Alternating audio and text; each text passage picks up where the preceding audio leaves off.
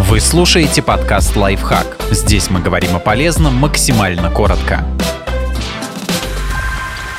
Как накопить на машину намного быстрее? Во многом это вопрос дисциплины.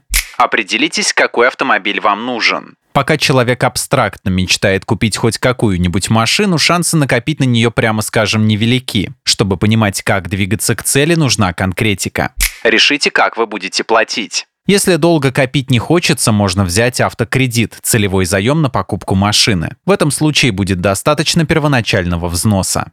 Поставьте финансовую цель. Время составить план, как вы будете копить. Для этого надо знать две переменные. Какая сумма вам нужна? Выясните, сколько стоит выбранная модель в автосалонах или на сайтах объявлений. Зафиксируйте, сколько вам понадобится денег на покупку или первоначальный взнос, если вы выбрали кредит. Полученную сумму увеличьте как минимум на 10%. Никто не знает, что завтра будет с валютой и в какую сторону качнет экономику. А цены в любом случае только растут. Думать об этом больно, но нужно. Если не учитывать изменения цен, денег в итоге может не хватить.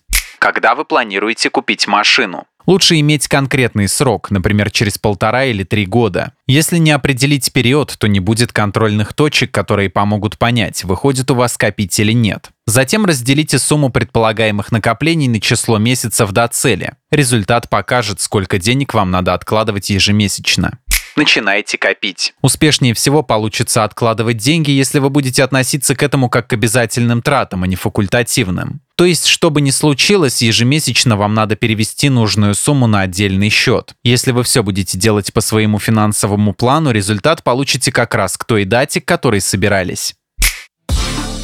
Подписывайтесь на подкаст «Лайфхак» на всех удобных платформах. Ставьте ему лайки и звездочки, оставляйте комментарии. Услышимся!